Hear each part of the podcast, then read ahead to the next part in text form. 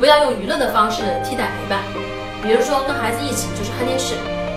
跟孩子在一起啊就是打游戏，那种感觉像他感受不到爸爸的陪伴。